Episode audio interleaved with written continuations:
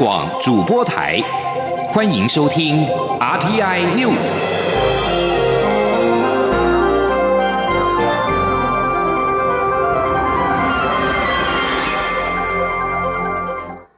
各位好，我是主播王玉伟，欢迎收听这节央广主播台提供给您的 RTN News。今天是二零二一年一月十九号，新闻首先带您关注：世界卫生组织十八号召开执行委员会议，美国、欧盟以及澳洲均强调前往中国进行病毒溯源的调查非常重要。美国更公开指出，只有中国交出资讯才能够成功，但中国呼吁停止科学之外的政治施压。美国卫生部全球事务办公室主任格瑞斯比在执委会当中表示，世卫成员国在二零二零年五月一致通过决议案，要求尽快调查疫情的源头。至今已经过去八个月，调查团终于在上周抵达中国。然而，只有在中国当局把手中资讯交出来的前提之下，才有办法查出结果。格瑞斯比进一步表示，这些资讯包括了武汉华南海鲜市场爆发案例的病毒基因定序、动物实验结果、可溯及二零一九年的实验以及血清研究等内容，并且让调查团能够接触到医护、病患以及实验人员。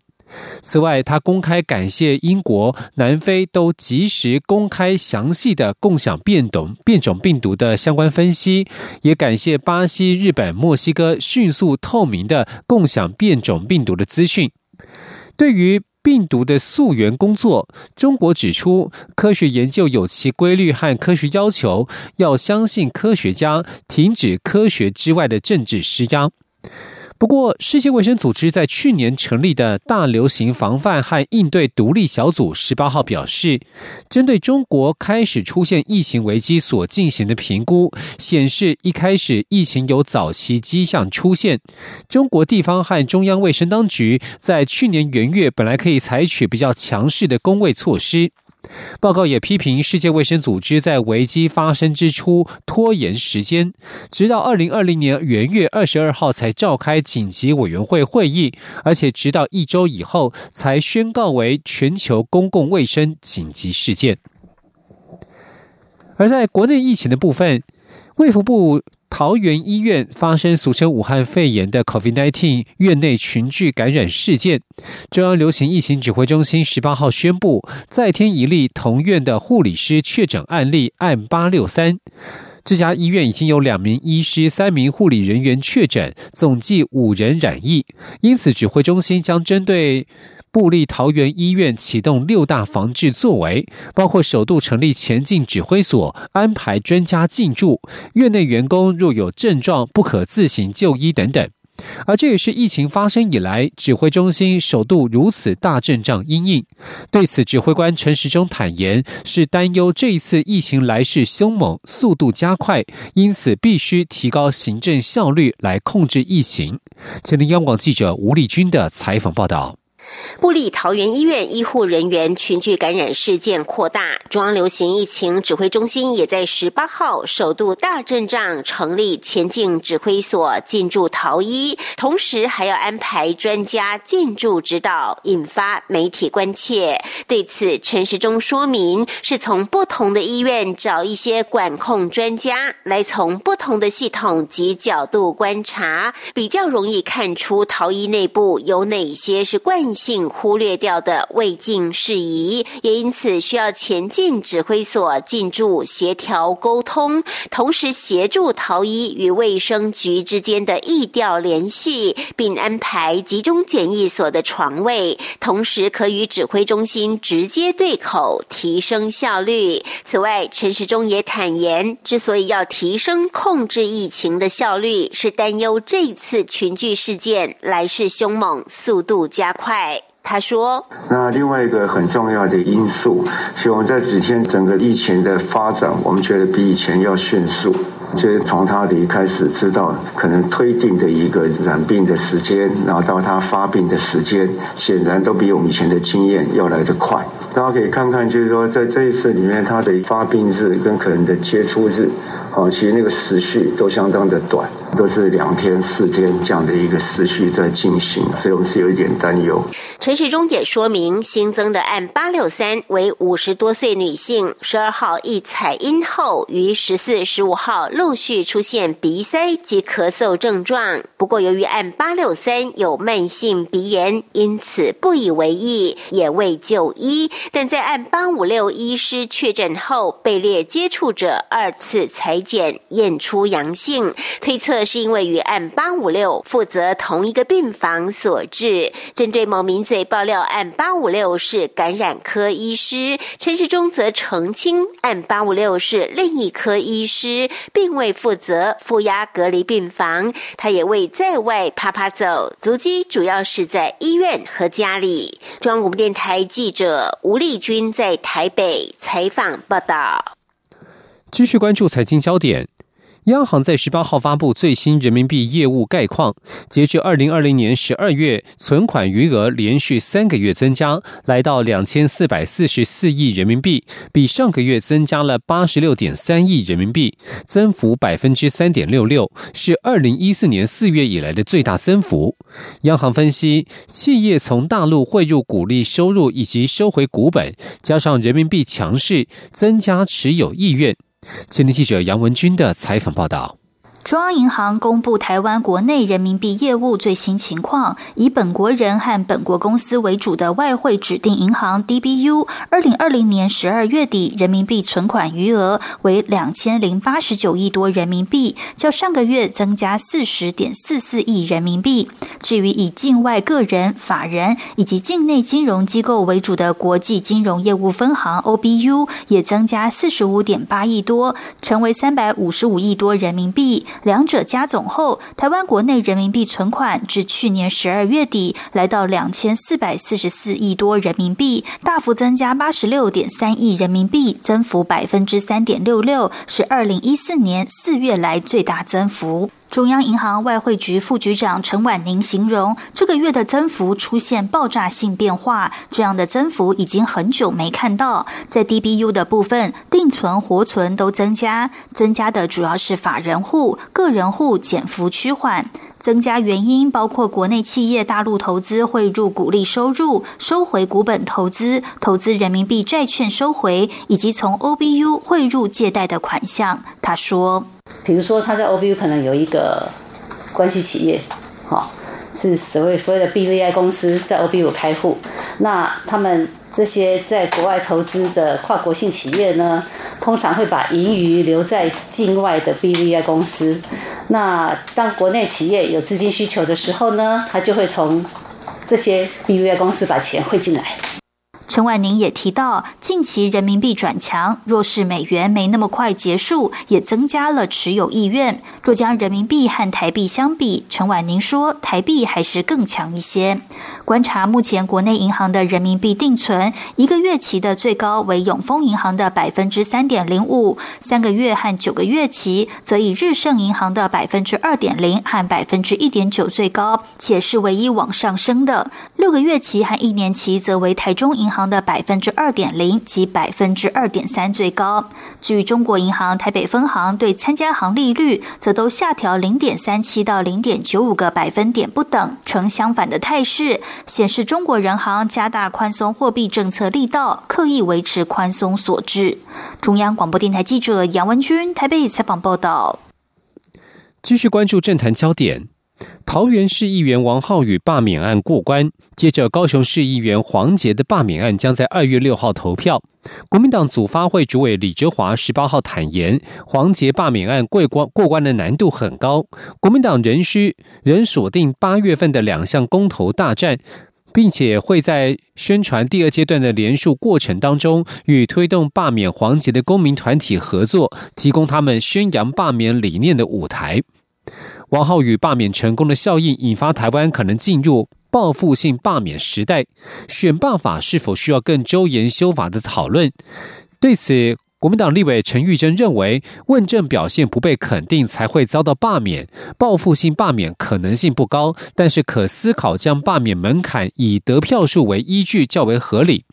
民进党立委吴思瑶也表示，在乱点罢免谱之下，议员、立委的罢免门槛是否应该分流，可以讨论，以建立长治久安的制度。前天记者刘玉秋的采访报道。高雄市前市长韩国瑜、桃园市议员王浩宇的罢免案过关后，民间团体计划将发动罢免挺来珠立委，包含民进党立委胡思瑶、苏巧慧、郑运鹏以及台湾激进的陈柏伟等都被点名。台湾是否进入报复性罢免时代？选罢法是否需要更周延的修法？引发讨论。国民党立委陈玉珍认为，以王浩宇案来说，他的罢免门槛远比他当选议员的票数要高出许多，其表现有一定程度不被肯定，才会被罢免成功。被报复性罢免的可能性不高，但他认同罢免门槛可以讨论修正，以得票数作为依据。我反而是觉得罢免的门槛必须要跟当选的门槛应该要比较接近，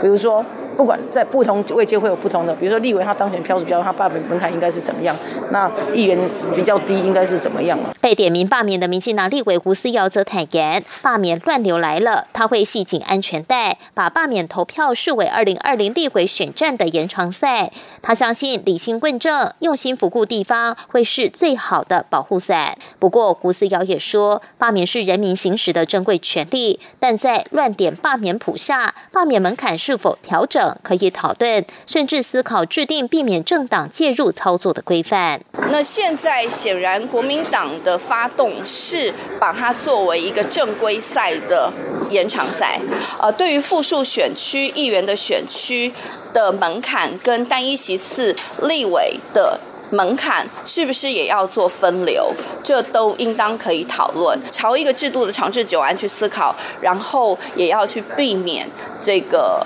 产生的一个负面效应。同样被点名罢免的台湾基金立委陈柏奎则认为，罢免要有正当性，他不认为自己有做错什么事情应该被罢免，希望大家就事论事。至于罢免门槛是否调整，陈柏奎说，他质疑现行选罢法对议员罢免的形式是否能用多数的声音把少数的声音排挤掉，尤其在地方议员多席次的部分，确实有检讨的空间。但是立委与市长是单一选区，没有这个问题。而民进党立委陈廷飞则说，不仅立委议员会遭到发动罢免，地方里长更是人人自危，尤其以些为票数险胜的里长，容易遭致对手一年后。发动罢免，形同选两次。地方确实有期盼选罢法修正的声音。不过，陈廷飞也说，当初的选罢法制度是希望针对不适任的民代有罢免的机制，这是人民民主的权利。但现在却变成有些政党动员的情况。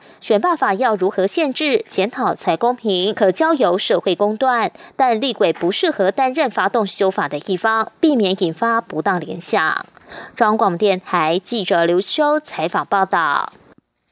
继续关注国际消息，联合国秘书长古特瑞斯十八号表示，伊朗等七个会员国因为积欠会费未缴，现在已经丧失了在大会的表决权。联合国宪章规定，会员国拖欠的会费如果达到或是超过前两年所应缴纳的金额时，给予暂停此种表决权。古特瑞斯致函大联大主席土耳其籍的博兹克尔，指出，其他遭到停权的六个会员国分别是尼日、利比亚、中非共和国、刚果、南苏丹以及新巴威。信中清楚列出这七个会员国恢复表决权所需各自缴交的金额，但是并未列出个别欠费总额。例如，伊朗必须缴交至少一千六百二十万美元才能够复权。联合国每年预算大约是三十二亿美元，至于维和作业的预算是单独编列，大约六十五亿美元。日本东京体育报报道，延期到今年夏天的东京奥运，面对再度爆发的疫情，日本政府与相关人士虽然对外口径一致，将如期举办，但其实台面下已经有秘密的 B 计划，希望延期到二零二四年。不具名的东京奥运组织委员会干部表示，台面下已经有东京奥运的 B 计划等备案，但是首相菅义伟和组委会会长森喜朗绝对不会对外明言，以免造成大骚动。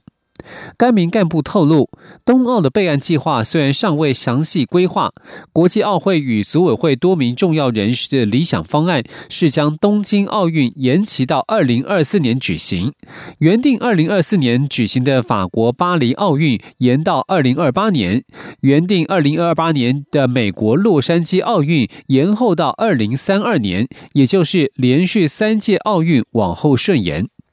该名干部表示，这个延期的备案计划也与巴黎奥运和洛杉矶奥运的筹备状况有关。巴黎奥运因为 COVID-19 疫情影响，现在完全募集不到赞助商，筹备大幅延迟，也不是准备奥运的时机。而洛杉矶的疫情则更为严重。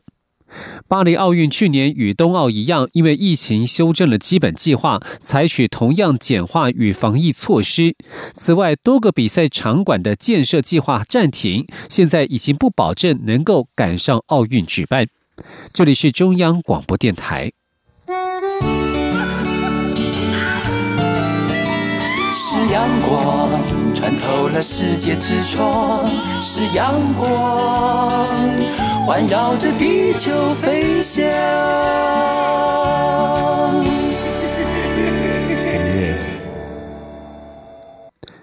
各位好，我是主播王玉伟，现在时间是上午的六点四十六分，欢迎继续收听新闻。前工程会委员长石木清与富商翁茂忠不当往来买股案，司法院十八号公布行政调查结果，共有两名现任或前任法官曾经不当接触或受赠物品，但是无人买股。其中，前最高行政法院院长林奇福等七人为师行为情节重大，有移付惩戒的必要，将提案移送监察院审查。法务部方面已在十八号公布了涉及富商翁茂忠案检调人员的行政调查报告。调查二十名检调人员和清查卷证之后，与翁茂忠有关的四起司法案件全部重启调查，而与翁茂忠案件或与翁茂忠有接触往来者，则依情节程度不同，移送检察机关调查、司法惩戒、职务监督或行政议处。对于这样的一个重大的风纪案件，民间司改会表示足以动摇国本，呼吁司法院和法务部能够公开道歉，并且向社会说明司法机关如何加强职务监督与自律规范。前听记者林永清的采访报道。司法院十八日公布石木清案所属法官违失行为的行政调查报告，针对司法院以不当往来的次数跟频率判断违失情节，民间司改会董事长林永颂质疑，有上百名法官、检察官与警调人员涉案，调查报告却只查一半。林永颂表示，这起重大风纪案已足以动摇国本。去年三月觐见蔡英文总统的时候，总统也谈过司法风纪问题。林永颂说：“蔡英文讲的总统是讲的是对的。”我们去见见他的时候，他说：“如果司法的风纪案件不能自己好好的处理，司法当局不能好好自己处理，被外部的评鉴或者是监察的弹劾爆出来的话，你再多的司法改革法案都没有用，人民不会相信真的在施改。”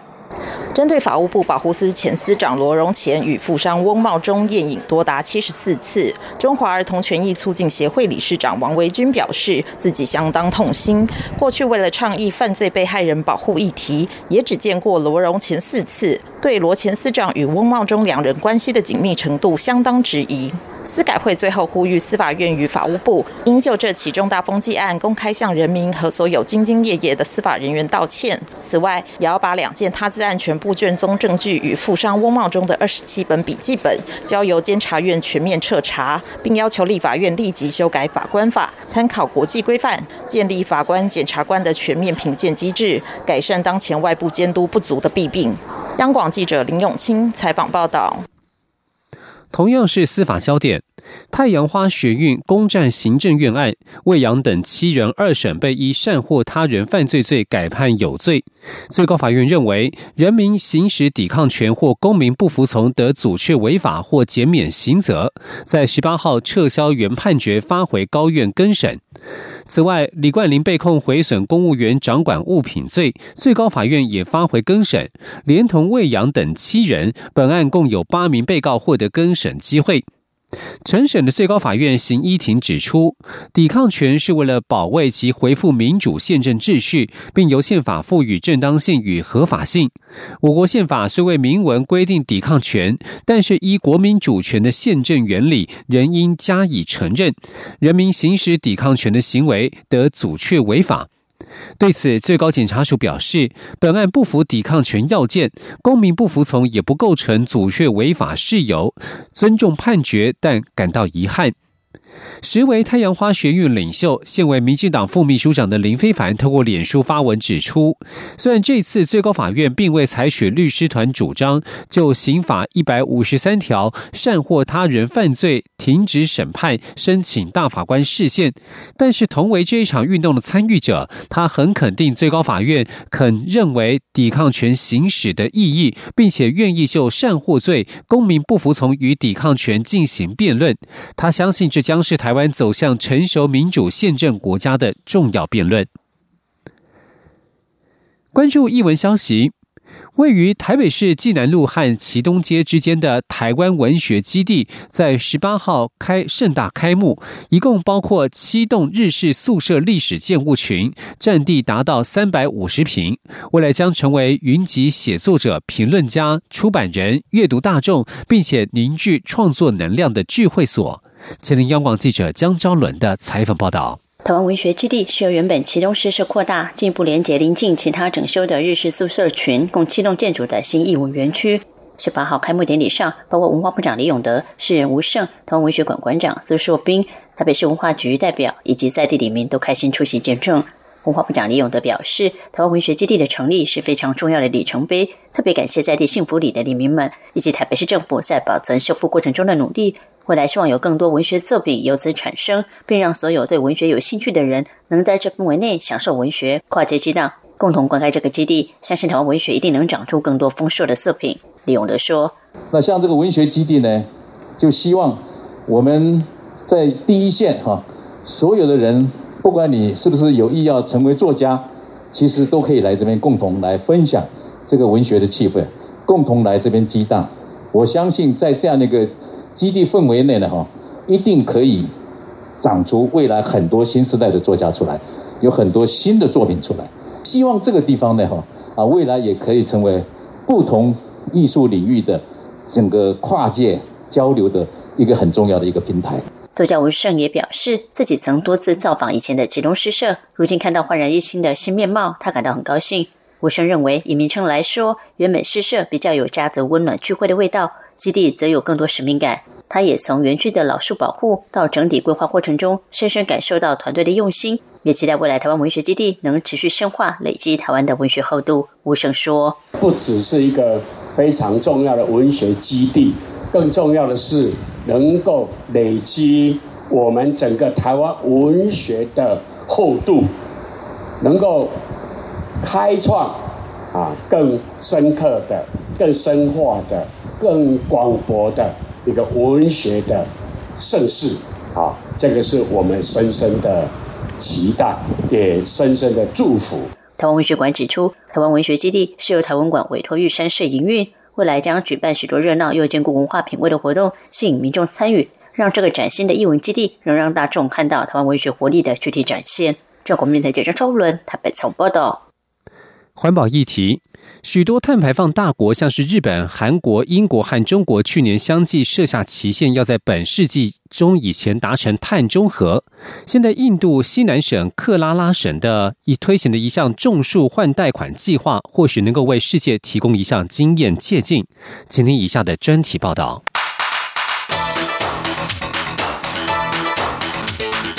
专题报道。全球许多碳排放大国正在努力的，希望能够达成碳中和的目标。而在印度，最近推行了一项用种树来换取贷款的计划，是可以提供各国作为借鉴的。事实上，在气候异常之下，土石流、洪灾，还有因为债务困境而自杀的农民，近年来是常常占据了印度的新闻版面。因此，许多农民为了增加收入，只能够不断的砍伐森林来扩张农地。根据英国的《卫报》报道，印度西南部的省份克拉拉省，他们的政府为了要解决这些问题，想出了一个妙方，也就是提出了一亿卢比，大约是一百三十七万美元，在这个省一个面对气候变迁最脆弱的县，推出了用种树来换取贷款的计划，能够在改善农民收入的同时，也做到环境保育，更计划把实现碳中和的目标，能够从社区推广到整个县的范围内。事实上，克勒拉省大片烟雾缭绕的山区，一直都是以香料种植园和茶园景观而闻名的。也因为它的气候凉爽宜人，是海内外热门的避暑胜地。不过，这个省在最近因为气候危机的影响，面临了多重的困境，包括夏天变得越来越热、农业部门衰退，以及过度的森林砍伐，让生物多样性不断的在丧失当中。该省一位现年四十六岁的农民施家，他一直以来都生活在咖啡、椰子还有胡椒种植园当中，而他也是省政府种树换贷款计划的第一批受益者之一。他向《卫报》表示，上个月他的收入能够大幅的增加，就是因为他把他的五十三棵树抵押给了当地的贷款银行。而换取到一笔总额有两千六百五十卢比，大约是三十六美元的资金，相当于是一棵树可以换到五十卢比，大约是零点七美元。事实上，在克拉拉省近年来更频繁的看到长时间的干旱以及降雨异常，也导致这个地区变得越来越脆弱，稻田面积不断的缩小，同时也威胁到了胡椒和咖啡等等这些经济作物的种植。而根据克拉拉省气候变迁行动计划，首先推行种树换贷款计划的瓦雅纳德县，就是这个省面临气候变迁效应最脆弱的四个地区之一。执行这个计划的环境机构塔纳尔的创办人加雅库马他就说，瓦雅纳德县是这个省人均收入最低的地区，而这项计划的目标就是希望能够让该县的人民收入增加一倍，同时也避免让这个区域的农业过度的工业化。这一项鼓励种树的措施运作机制其实相当简单，农民每种下一棵树，三年之后就可以把树苗当做抵押品来换取无息贷款。而这项贷款方案会每一年更新，最长可以续约十年。只有在树木被砍伐之后，才必须要偿还这笔钱。而如果农民选择不把树砍掉的话呢，就不用偿还贷款。根据印度快报的报道，这个计划下的每一棵树都会被定位在地理系统当中，以利当局能够追踪树木的成长状况，还有是不是遭到了破坏。目前，这个计划核准种植的有三十四种树种，其中包括了松树、芒果，还有菠萝蜜果树。而事实上，这一项用种树来换贷款的计划，是扎根于瓦雅纳德县的古镇米南加蒂，它一项二零一六年的种树跟减碳计划。这项能够持续实施的计划，最终的目标是要让这一座人口大约三万人的米南加地镇成为碳中和示范镇。这也是印度全国第一个这一类的计划，同时也深刻的改变了社区的生活和工作方式。在二零一六年的时候，这个镇是借由一项全国乡村就业计划，设立了一座树苗的培育园，对三十三种树种的树苗进行培育，而至今已经在周遭区域种下了三十万株的树苗。该镇的首长韦家阳他说：“根据一项能源审计数据，米南加地镇在二零一八年过度排放了一万五千吨的碳，而有鉴于此，他们正努力的要把这个数字能够降到零。”同时，为了平衡碳排放，当局也推行了一系列积极的措施。韦家阳说，当地政府已经和农民举行了五百多次的会议，针对改善废弃物处理、塑胶回收、太阳能板的设立，以及使用高效能的炉灶和以友善的环境方式来生产咖啡等等这些进行讨论。同时，也希望未来可以把米南加地镇的模式推展到全县甚至全省。也正是在该镇这个计划逐渐成熟之下，克勒拉省政府扩大推行种树换贷款，造福了像是瓦利亚库利这样子需要现金开支的农民。那么瓦利亚库利他就说，这笔贷款来的正是时候，因为他的一个兄弟正面临不断累积的医疗花费，而这个计划非常的有帮助，让他明年可以种更多的树，换取更多的抵押贷款。在全球正努力苦思要如何兼顾气候政策和经济发展的同时，印度以植根于社区的种树经验，展示了一个具有创新性的答复。以上国际专题由央广编译，张雅涵撰稿，海青青播报。谢谢您的收听。